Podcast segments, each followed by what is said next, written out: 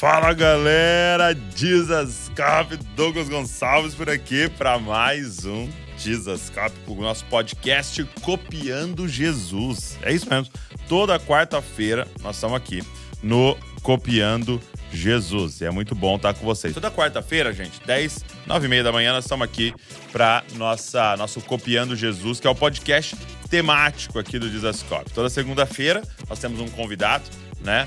Toda segunda-feira nós temos alguém aqui é, sendo entrevistado tal. E toda quarta-feira a gente pega um tema para a gente conversar juntos aqui. E nessa quarta-feira, hoje, eu quero compartilhar com vocês a mensagem que mudou completamente a minha vida. Se eu pudesse dizer assim, qual foi a mensagem mais impactante que transformou sua vida, é essa aqui que hoje eu quero compartilhar com você. E eu quero assim, falar uma, uma palavra pra vocês. Toda, toda quarta, pega papel, pega caneta se for possível, né? Se você tiver como pegar papel, pegar caneta, pega para você anotar, para você poder é, não esquecer, para você anotar alguns, é, é, algumas coisas da palavra de Deus, alguns insights ali que vão mexer com você, para que você possa meditar mais ainda nisso, ok? E antes de a gente começar, também falar para vocês, dia 11 do 11, você sabe o que tem 11 do 11. 11 de novembro, tô esperando todo mundo, porque nós temos a Conferência Dizascope 2023, 11 do 11, São José dos Campos, lá na Igreja da Cidade. Vai ser das 9 da manhã até as 10 da noite. Vão estar mergulhados lá na presença de Deus. Eu, na última quarta-feira, falei todo mundo que vai estar ministrando. Vai estar Nívia Soares, vai estar Juliano Som, vai estar o Judson Oliveira, o Fábio Coelho vai estar lá, vai estar o F-Hop, vai estar os Bravos. Eu vou... Gente, vai ser assim um tempo maravilhoso. Marcos Brunet vai estar com a gente. Você não pode faltar de jeito nenhum. Então, venham, venham, venham, venham. Beleza?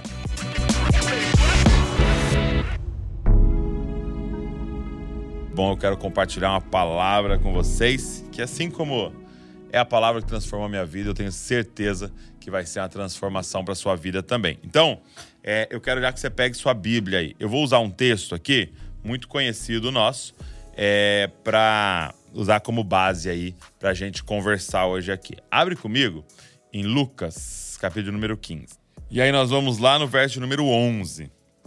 Lucas 15, 11. Se você tem um tempo de igreja aí, você já sabe o que está em Lucas 15, 11, né? Então vamos lá. Olha só o que diz aqui nesse texto. Jesus continuou: certo homem tinha dois filhos, e o mais moço deles disse ao pai: Pai, eu quero o que o Senhor me dê a parte dos meus bens que me cabe. E o pai repartiu os bens entre eles. Passados não muitos dias, o filho mais moço, ajuntando tudo que era seu, partiu para uma terra distante e lá desperdiçou todos os seus bens vivendo de forma desenfreada. Depois de ter consumido tudo, sobreveio àquele país uma grande fome e ele começou a passar necessidade. Então foi pedir trabalho a um dos cidadãos daquela terra e este o mandou para os seus campos a fim de cuidar de porcos.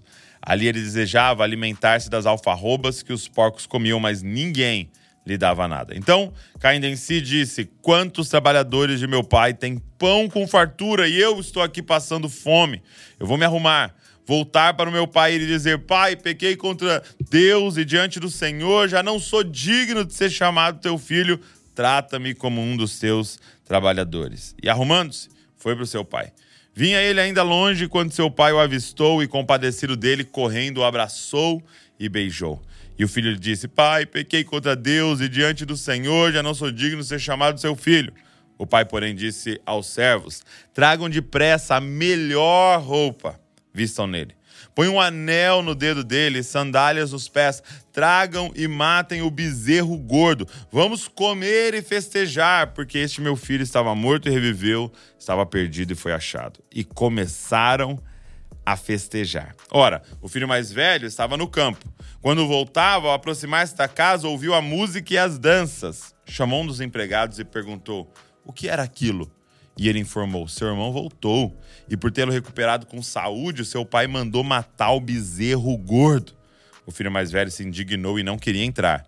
Saindo, porém, o pai procurava convencê-lo a entrar, mas ele respondeu ao seu pai: Faz tantos anos que sirvo o Senhor e nunca transgredi um mandamento seu, mas o Senhor nunca me deu um cabrito sequer para fazer festa com os meus amigos. Mas quando veio esse seu filho, que sumiu com os bens do Senhor, gastando tudo com prostitutas. O Senhor mandou matar o bezerro gordo para ele. Então o pai respondeu: Meu filho, você está sempre comigo. Tudo que eu tenho é seu. Mas era preciso festejar e alegrar-se, porque seu irmão estava morto e reviveu, estava perdido e foi achado. Gente, essa é a parábola das parábolas. Essa parábola ela é maravilhosa. Essa parábola ela é muito linda. E eu queria usar ela para falar para você qual foi a mensagem mais poderosa, assim, que eu já ouvi, que causou uma transformação profunda em mim. Olha só, é, Jesus, ele tá, quando ele está contando essa parábola, ele está falando ali com dois grupos. Tinha dois grupos ouvindo Jesus. Presta muita atenção nisso. Quando você volta lá, no início de Lucas 15, olha, olha o que está escrito ali no início, ó. É, Aproximavam-se de Jesus os publicanos e pecadores para o ouvir. Os fariseus e os escribas murmuravam, dizendo. Então, ó, você tinha os pecadores e publicanos e você tinha os fariseus, os escribas. Quais eram os dois grupos? Eram pecadores, aqueles que deliberadamente, que de propósito não viviam a lei e eles viviam do jeito que eles queriam, ok? De, de, de qualquer jeito, né? A gente podia chamar dos rebeldes. E você tinha os publicanos, os fariseus, que eram aqueles que obedeciam à lei. Que eles, não sei se você sabe, mas tem 613 leis no, no Pentateuco. Eles obedeciam todas, eles, eles queriam observar todas. E aí a gente pode chamar de os religiosos, ok? Então você tinha os rebeldes e os religiosos. Os dois grupos estavam ouvindo Jesus. E olha o que Jesus faz. Ele fala assim: um pai tinha dois filhos. Do que, que Jesus está falando? Jesus vai falar sobre esses dois públicos. Um pai tinha dois filhos. Presta atenção nisso. E aí, ele vai dizer: o mais novo, ele pediu a herança dele, né? Ele pediu a parte dele da herança para ir embora para longe. Presta atenção no que esse menino fez.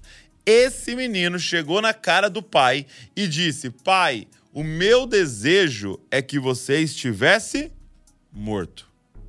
Sabe o que eu queria, pai? Que você tivesse morto. Porque aí eu ia ter o que eu quero. Na verdade, o que eu quero é a parte da herança. Eu quero as coisas, pai. Então, ele é, é, pede a parte dele da herança, ok? Qual, quem que é esse menino? Esse menino, a gente pode chamar ele de o rebelde, ok? Quem é o rebelde? É aquele que simplesmente é, matou Deus no seu imaginário. Aí você pode pensar assim, ai, Douglas, graças a Deus, eu não sou rebelde porque né, eu creio que Deus existe. Mas quantas pessoas, gente, que dizem que creem que Deus existe, mas vivem como se ele não existisse? Você vive as suas vontades, você vive o que você quer, você fala, é, é como se você fosse livre e, e, e, ah, eu quero viver minha vida, eu quero. E aí, é, nesse menino, no caso desse menino, ele começa a se envolver com prostituição, provavelmente com, sei lá, com, com jogatina da época, com drogas da época. É, é aqueles que vivem como se Deus estivesse morto, como se Deus não existisse. Você acorda sem pensar em Deus, você vai dormir sem pensar em Deus, vivendo a sua vida é o rebelde. O rebelde. Agora, tem um segundo filho nessa parábola. E esse segundo filho, ele é o oposto do primeiro. Gente, se a gente colocasse os dois de pé aqui, ó, eles seriam completamente diferentes. Um estaria com todo uma, um tipo de roupa e o outro estaria completamente diferente. Os dois, eles nem se gostam, eles nem se falariam, eles têm estilo de vida opostos. Por quê? Porque o filho mais velho, gente, já é aquele certinho. Eu quero que você imagine ele talvez assim com, com uma roupa social, quem sabe até uma gravata. Quem sabe até um, terno ali. É, ele é o cara certinho. Ele é o cara de, que estava ali é, é, tentando observar todas as leis. Olha o que ele fala para o pai: Eu, eu tenho obedecido tudo que o Senhor manda. E é interessante que o pai não fala assim, ah, mentira, lembra quando você fez isso e aquilo? Não, o pai aceita aquela informação, como que dizendo, cara, esse menino aqui, moralmente, ele está fazendo tudo certinho. Tudo certinho.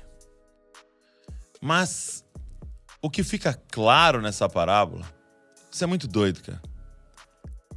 É que os dois estão longe do Pai. Os dois estão longe do Pai. E de novo, você olha, os dois, eles são completamente opostos ok? Um foi para longe do pai, o outro está perto do pai. Um não está nem aí para lei, o outro quer observar todas as leis. E, e, os dois têm o mesmo problema. O que eu quero falar para você é que os dois estilos de vida, se hoje você é aqui um desses rebeldes que vive como se Deus não existisse, ou se você é, você que está aqui hoje, é um desses religiosos que acha que com as suas obras você compra Deus, o que Jesus está contando nessa parábola é que os dois têm a mesma raiz. Presta atenção nisso. Imagina. Imagina que é como se fosse uma árvore. Presta atenção, como se fosse uma árvore. Ok? E essa árvore pode estar dando maçã e essa árvore pode estar dando laranja. Então, duas árvores diferentes. Mas o que Jesus está falando? Só que tudo é a mesma terra, é a mesma raiz que está causando essas duas coisas. Deixa eu te dizer uma coisa muito importante aqui hoje. Guarda isso que eu vou te falar. Tanto a religiosidade quanto a rebeldia vêm do mesmo lugar. Tem a mesma raiz. Presta atenção que eu vou te falar. Alguém envolvido com prostituição, alguém envolvido em drogas, alguém envolvido, não sei, pensa em alguma coisa de alguém bem longe de Deus. E alguém tentando dar dízimo para comprar Deus. São frutos de uma mesma raiz. Os dois são opostos, mas é a mesma raiz. Isso que Jesus está nos ensinando. Sabe o que Jesus está falando para gente? Ele está dizendo assim: olha, eu não sei qual é, quais, quais são os pecados que você está cometendo. Eu não sei se você escolheu o, o caminho da rebeldia ou se você escolheu o caminho da religiosidade. Eu sei que tudo flui do pecado. O pecado. Porque quando eu falo de mentira, de adultério, de pornografia, de, é, é, de roubo, de, é, de preguiça, é, de glutonaria, de arrogância, tudo, tudo, todos esses pecados, eles têm uma fonte: o pecado. Então, os pecados, que é isso, os atos, falas, pensamentos pecaminosos, todos têm uma fonte: o pecado. A religiosidade tem uma fonte, o pecado. E eu quero te fazer essa pergunta hoje: o que, que é o pecado? Que Jesus veio atacar, que Jesus veio destruir. O que, que é o pecado? E eu quero que você grave isso hoje, porque isso mudou completamente a minha vida. O pecado é não amar a Deus acima de todas as coisas. O que, que é o pecado? Vamos usando a nossa parábola? Não amar o Pai acima de todas as coisas. Isso é o pecado. E toda vez que eu então tenho o pecado, não amar o Pai acima de todas as coisas, eu vou dar frutos, que são os pecados. Então, se eu não amo o Pai acima de todas as coisas, eu vou amar alguma coisa acima do Pai, e é isso que vai me levar para os pecados. Presta atenção nisso. Esses dois têm o mesmo pecado. Eles são completamente diferentes, mas eles têm o mesmo pecado. Eles não amam o Pai acima das coisas. Eles amam mais as coisas do Pai do que o Pai. Só que aí cada um deles achou uma estratégia para pôr a mão nas coisas do Pai. Presta atenção nisso, gente. Toda vez que eu não amo o Pai acima de todas as coisas, eu vou arrumar uma estratégia para pegar as coisas do Pai, porque tudo é dele. O ar que eu respiro é dele. A força do, minha, do meu corpo é dele. O, o, o alimento que eu vou comer é dele. O chão que eu tô pisando é dele. Então eu quero que pôr as mãos nas coisas do Pai sem amar o pai. Então, eu vou usar uma estratégia.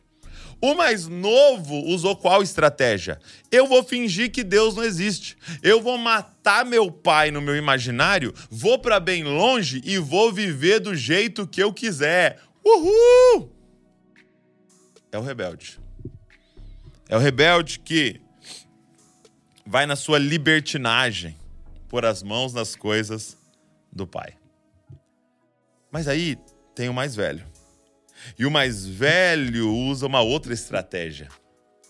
Ele não vai, então, é, se afastar do pai e fingir que o pai morreu para poder colocar as mãos nas coisas do pai. Sabe o que ele faz?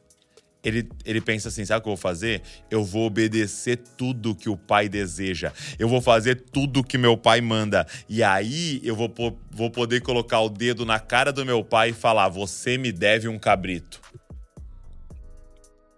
Cadê o meu cabrito? Cadê o meu bezerro gordo? Cadê? Por quê? Porque eu fiz tudo o que o Senhor mandou e agora o Senhor não está me dando o que você deveria dar. Sabe o que ele está dizendo? O motivo de eu ter te obedecido todos esses anos não é porque eu amo o Senhor acima de todas as coisas, é porque eu quero as suas coisas. Ah, gente.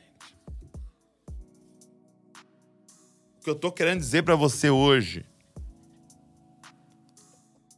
é que Deus está olhando para alguém envolvido com prostituição e olhando para alguém tentando dar dízimo para conseguir coisas e está falando é o mesmo coração.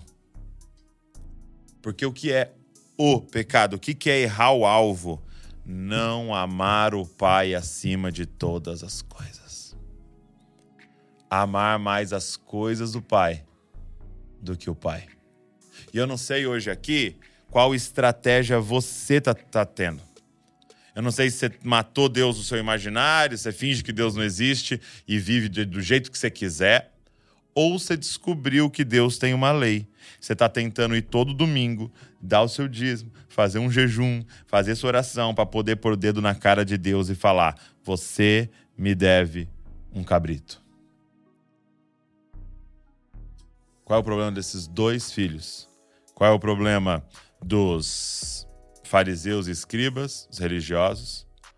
Qual é o problema dos é, publicanos e pecadores?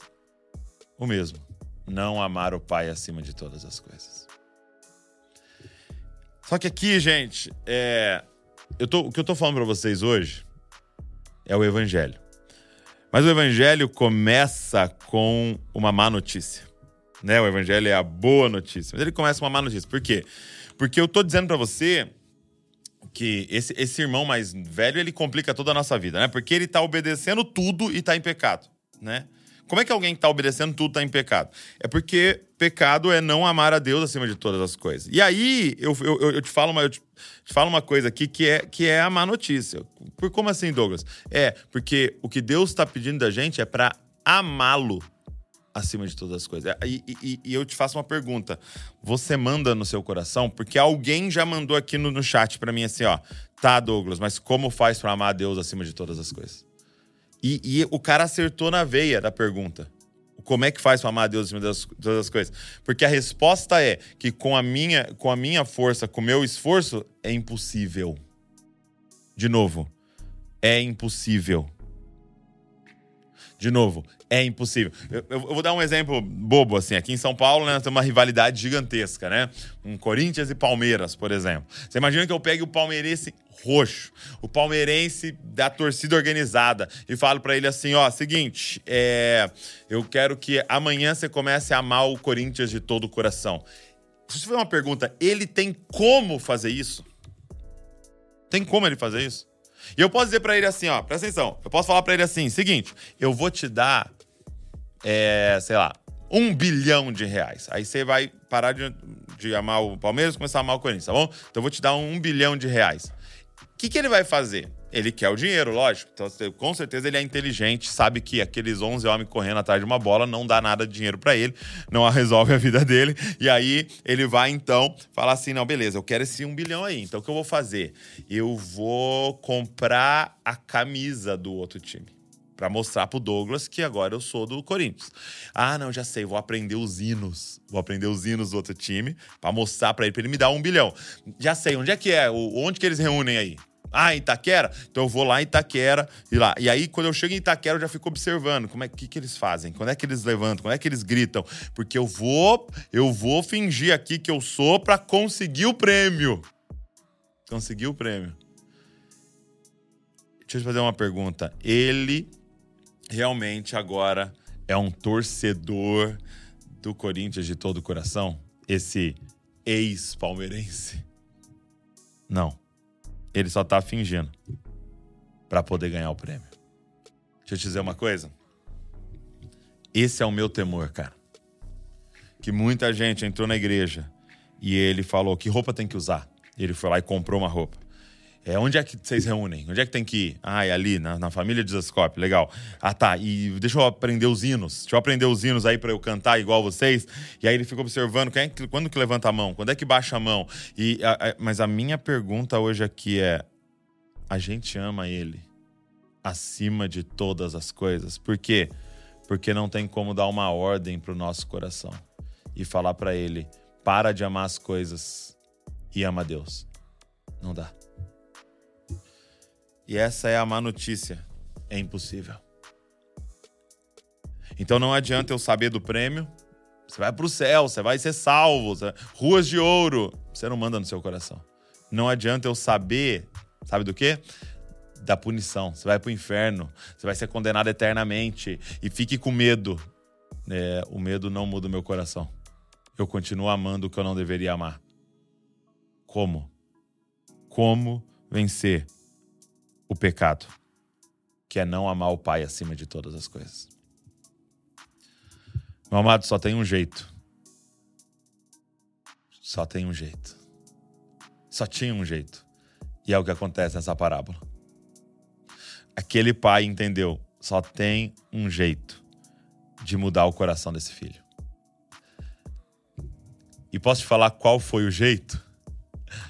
Foi aquela festa onde aquele bezerro gordo foi, foi morto naquela festa. Como assim, Douglas? A festa? Não, não funciona melhor o prêmio, o medo? Não, é, o que funciona é a festa. A festa, gente, representa o evangelho. Porque presta atenção aqui, presta atenção. Esse menino, meu amigo, ele fez tudo de errado.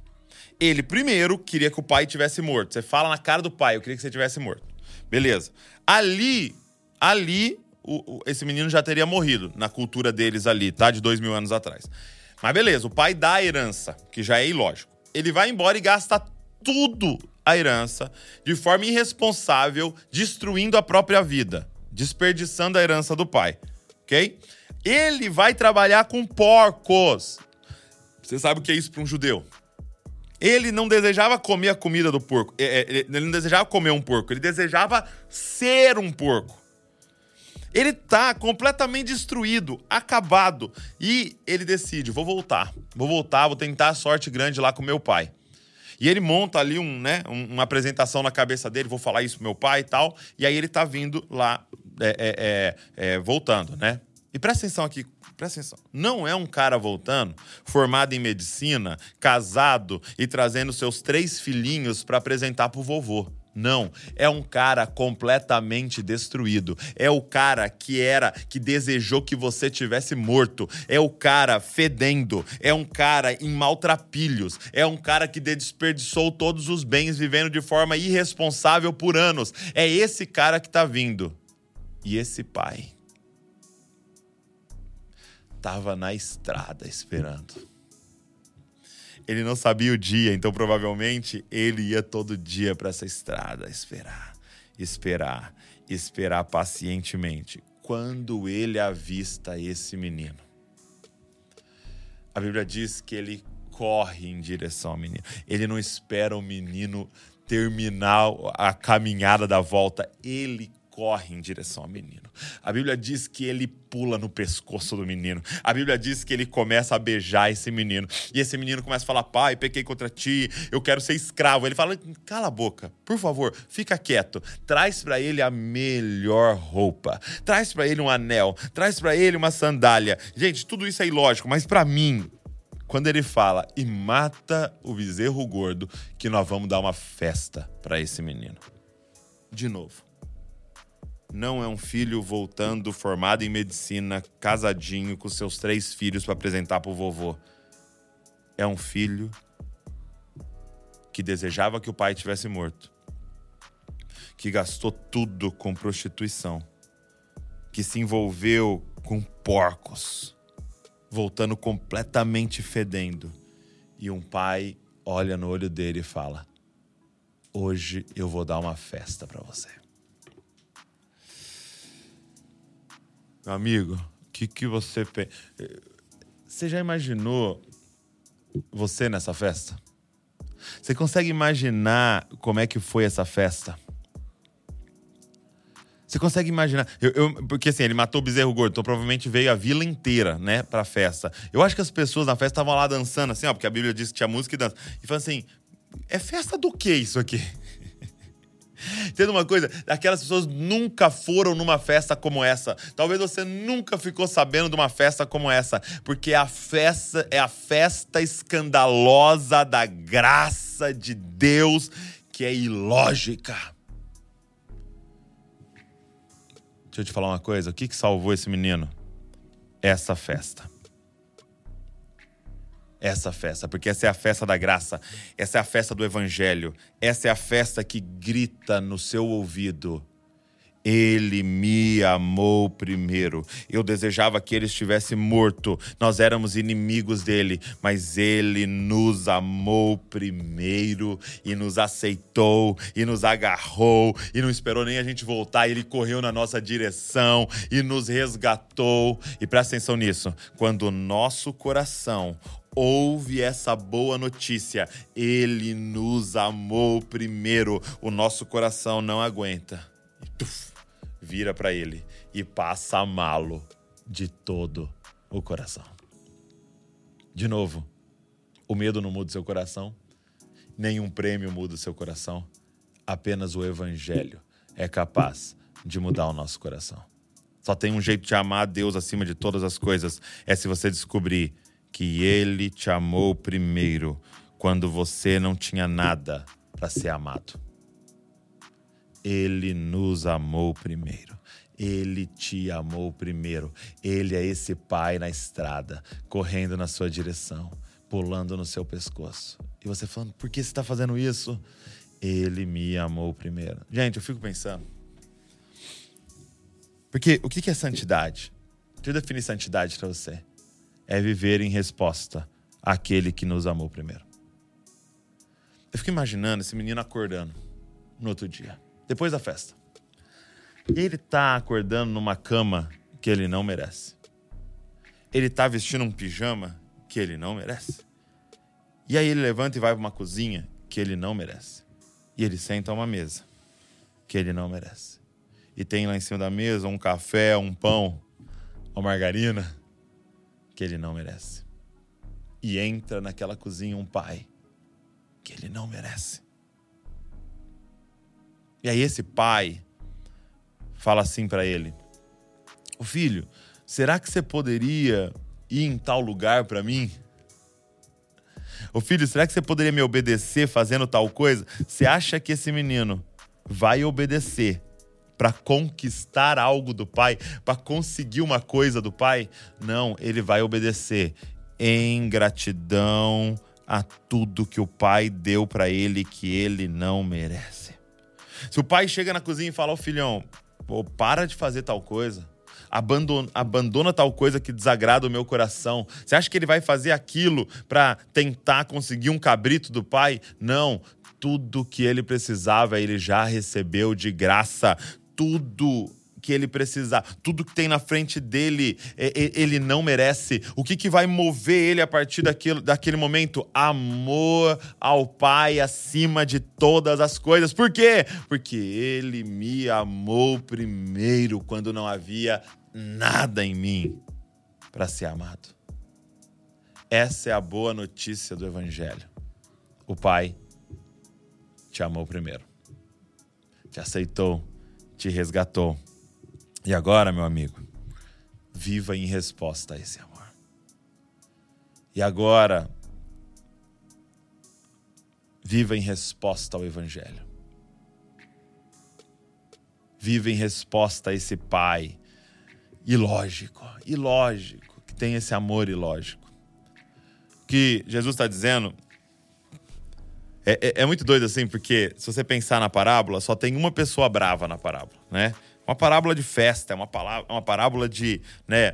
Tá todo mundo ali celebrando no final, só tem uma pessoa brava. Na... Quem é que tá bravo nessa, nessa parábola? Quem é que tá nervoso nessa parábola?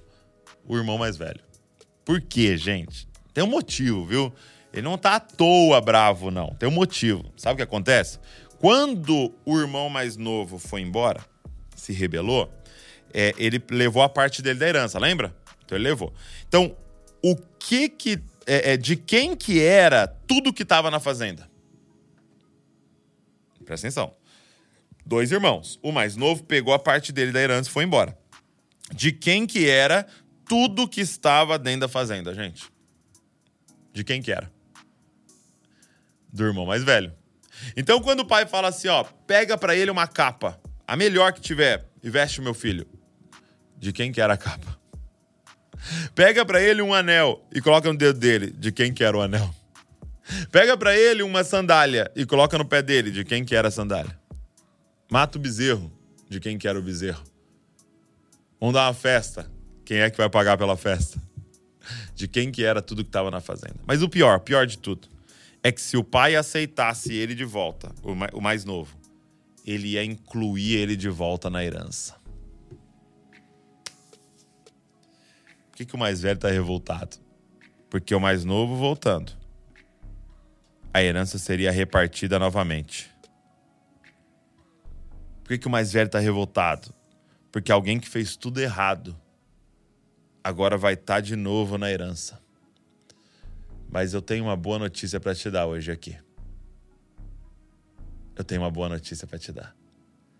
Eu quero te falar hoje aqui quem é o nosso irmão mais velho. O nosso irmão mais velho se chama Jesus Cristo o nosso irmão mais velho é aquele que está contando a parábola. O nosso irmão mais velho não teve problema nenhum em repartir a herança novamente com a gente. O nosso irmão mais velho, na verdade, o nosso irmão mais velho não ficou nem esperando dentro da fazenda. O nosso irmão mais velho, ao ver a angústia do pai dos filhos perdidos, ele abandonou a fazenda, desceu pro lamaçal do pecado no meio dos porcos e foi atrás desses filhos perdidos e trouxe de volta para o pai e disse assim: Pai, inclui eles novamente na herança. O que a Bíblia diz é que nós somos coerdeiros com Cristo Jesus. Meu amigo, é por isso que a gente adora o nosso irmão mais velho. É por isso que a gente canta pro nosso irmão mais velho. É por isso que a gente celebra o nosso irmão mais velho. É por isso que nós queremos ser cópias do nosso irmão mais velho porque foi ele que pagou o preço para o Pai poder nos ter de volta. Ele nos amou primeiro. Ele nos amou primeiro e hoje somos coerdeiros com Cristo Jesus. Tudo que é do primogênito é nosso, porque ele nos amou primeiro. E agora, o que ele diz é responda isso. Me ame de todo o seu coração. Ame de todo o coração aquele que te amou primeiro e agora viva em resposta ao Evangelho. Toda vez que eu falar, é, oferte.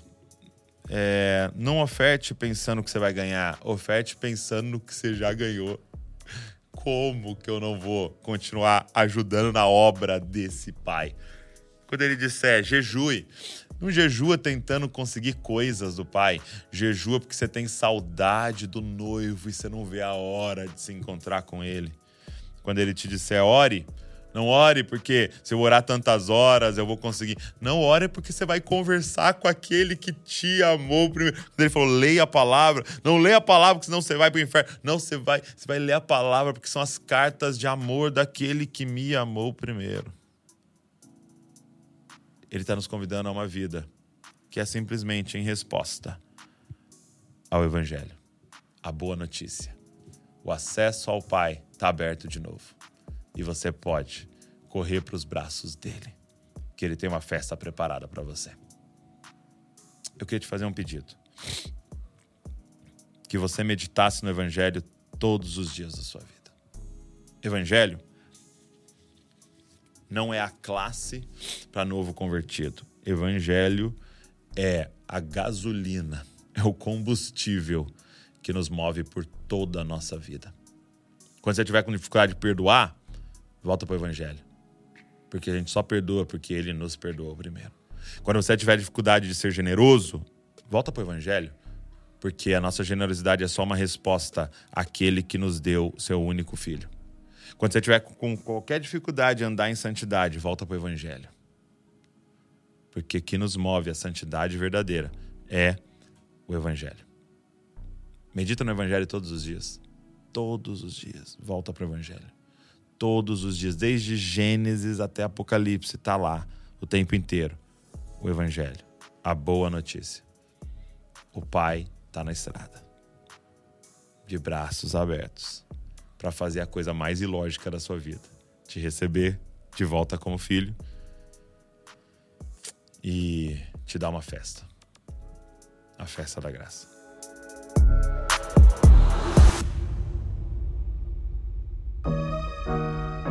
Cara, pega esse link, manda para todo mundo. Vamos compartilhar o evangelho. Vamos compartilhar o evangelho. Mas também pega o link, sai mandando para todo mundo, cara. Sai mandando para as pessoas. Talvez tem pessoas que estão há anos na igreja e nunca ouviram o evangelho.